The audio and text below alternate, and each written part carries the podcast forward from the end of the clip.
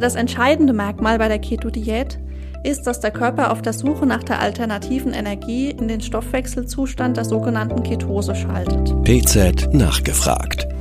Der Podcast für das Apothekenteam. Hallo und herzlich willkommen zu PZ Nachgefragt, dem Podcast der Pharmazeutischen Zeitung. Mein Name ist Caroline Lang, ich bin Apothekerin und PZ-Redakteurin und mir gegenüber sitzt heute meine liebe Kollegin Laura Rudolph, die ebenfalls Apothekerin und PZ-Redakteurin ist. Laura hat kürzlich für uns einen Ernährungstrend, und zwar die sogenannte Keto-Diät, wissenschaftlich etwas genauer unter die Lupe genommen. Dieser Art der Ernährung wird unter anderem nachgesagt, dass man damit schnell abnehmen kann und sich dennoch gesund ernährt. Ob dem wirklich so ist, wird Laura uns heute berichten. Hallo erst einmal, liebe Laura, schön, dass du da bist. Hallo, liebe Caro. Laura, vielleicht kannst du erst einmal kurz für uns zusammenfassen, was die Keto-Diät denn überhaupt ist. Die Keto-Diät ist eine sehr extreme Form der Low-Carb-Diät bei der Fett als Hauptenergielieferant dient und bei der nur sehr, sehr wenige Kohlenhydrate verzehrt werden. Es gibt quasi verschiedene Auslegungen, ich sag mal Härtegrade dieser Diät. Und wer sich strikt ketogen ernährt, der nimmt nur etwa fünf Prozent Kohlenhydrate am Tag zu sich. Je nach Auslegung kommen dann als Fettanteil zwei Drittel bis 90 Prozent zusammen und etwa fünf bis 15 Prozent Proteine. Das entspricht etwa einer normalen Proteinzufuhr.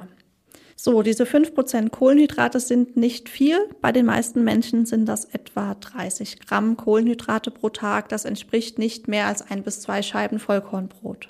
Was steht denn dann so auf dem Speiseplan bei einer Keto-Diät? Bei der Keto-Diät gibt es vor allem tierische Produkte und kohlenhydratarmes Gemüse. Da hätten wir Fleisch, Eier, Fisch und Meeresfrüchte, aber auch Milchprodukte, viel Gemüse, Nüsse, Samen, beim zuckerarmen Obst, dann wären wir vor allem bei den Beeren, wie etwa Himbeeren, Blaubeeren oder Erdbeeren. Du siehst, Caro, man hat also trotz eingeschränkter Kohlenhydratzufuhr immer noch eine gewisse Vielfalt. Und wie reagiert denn jetzt der Körper auf diesen extremen Kohlenhydratentzug? Nun ja, der Körper rutscht ja erstmal in ein Kohlenhydratdefizit. Kohlenhydrate sind normalerweise unser Hauptenergielieferant. Sie werden zu Glucose heruntergebrochen im Körper und versorgen normalerweise die Gewebe mit Energie. Um die Energieversorgung trotzdem aufrechtzuerhalten, braucht der Körper jetzt alternative Energie. Das heißt, er betreibt fleißig Gluconeogenese, er leert erstmal die Kohlenhydratspeicher. Aber das entscheidende Merkmal bei der Keto-Diät ist, dass der Körper auf der Suche nach der alternativen Energie in den Stoffwechselzustand der sogenannten Ketose schaltet. Hauptakteur ist dabei die Leber, Sie wandelt jetzt Fettsäuren aus dem Körper über Enzyme in Acetyl-CoA um. Acetyl-CoA fließt normalerweise zu großen Anteilen in den Zitratzyklus über, aber unter der Keto-Diät kann das nicht optimal funktionieren. Das heißt, wir haben eine gewisse Anhäufung von Acetyl-CoA und die Leber wandelt dieses dann um in Ketonkörper. Das wären etwa die Ketokörper Acetoacetat und 3-Hydroxybutyrat. Die gelangen dann wieder in den Blutstrom, kommen zu Zielgeweben, etwa Muskeln und Gehirn und können dort wiederum in Acetyl-CoA umgewandelt werden und dienen dort dann als alternativer Brennstoff. Also du siehst, Caro, das ist alles sehr kompliziert, das ist jetzt auch sehr stark vereinfacht, aber der Körper schaltet vor allem in den Zustand der Ketose um. Und damit kann man dann effektiv abnehmen? Naja, zu Beginn verspricht das vor allem einen schnellen Gewichtsverlust. Das kann man sich ja auch verdeutlichen. Die Leber arbeitet unglaublich viel, sie macht sehr viele Stoffumwandlungen. Das heißt, ihr Sauerstoffverbrauch steigt und auch der Energieverbrauch der Leber steigt stark. Ob das jetzt aber langfristig auch zum Abnehmerfolg führt, das ist so ein bisschen umstritten. Es gab jetzt auch kürzlich eine Studie der Universitätsklinik in Pisa in Italien. Da haben Forscherinnen und Forscher Zweifel an dem langfristigen Abnehmerfolg kundgetan. Die Forscher hatten die Theorie, dass der Körper quasi als Kompensationsmechanismus auf diesen künstlich herbeigeführten Kohlenhydratmangelzustand quasi den Energieumsatz sinkt, den Ruheenergieumsatz.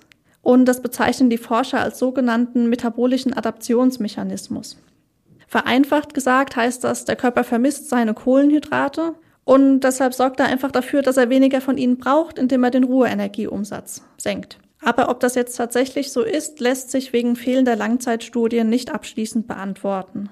Aber eins ist auch klar, bei dieser Diät ist sehr viel Selbstdisziplin nötig. Und wer die Keto-Diät anfängt und dann irgendwann in alte Muster verfällt, der nimmt halt auch schnell wieder zu. Aber das ist bei allen Diäten so.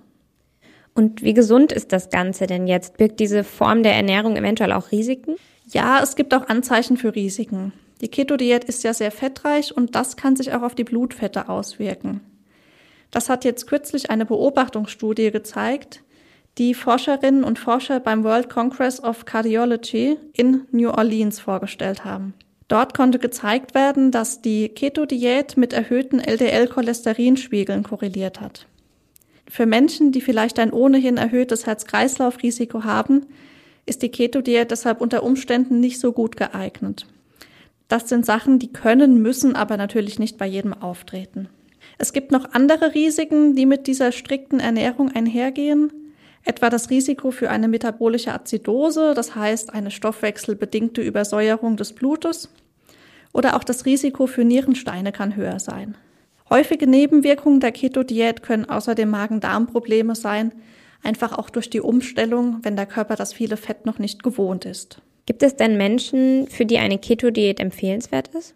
Ja, durchaus, auch das gibt es. Bei Epilepsie ist die Keto-Diät beispielsweise sehr gut untersucht. Dort hat man schon positive Auswirkungen zeigen können, vor allem auf schwer behandelbare Epilepsieformen, gerade auch bei Kindern und Jugendlichen, aber auch bei Erwachsenen.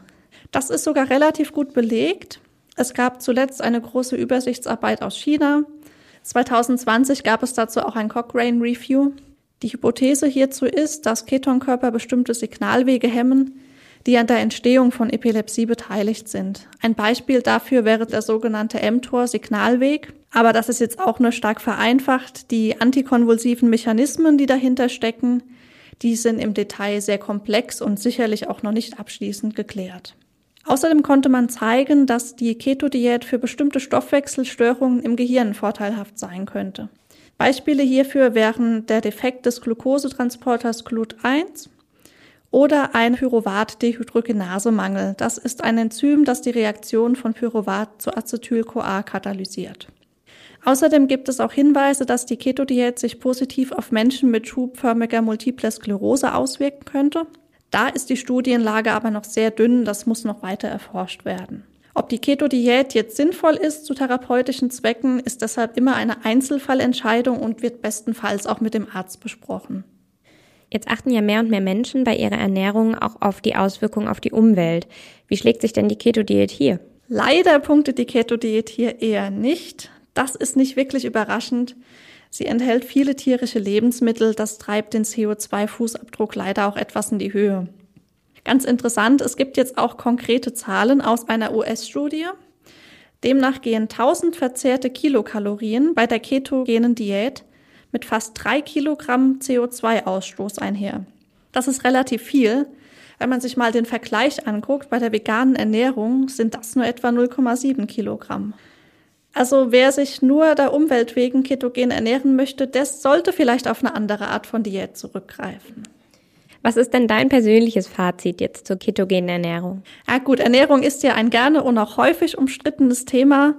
Und ich denke, wie bei vielen Dingen im Leben gilt, was für den einen super funktioniert, muss für den anderen nicht so toll funktionieren. Ich würde empfehlen, bei Diätvorhaben sich am besten von einem Fachmann oder einer Fachfrau beraten zu lassen.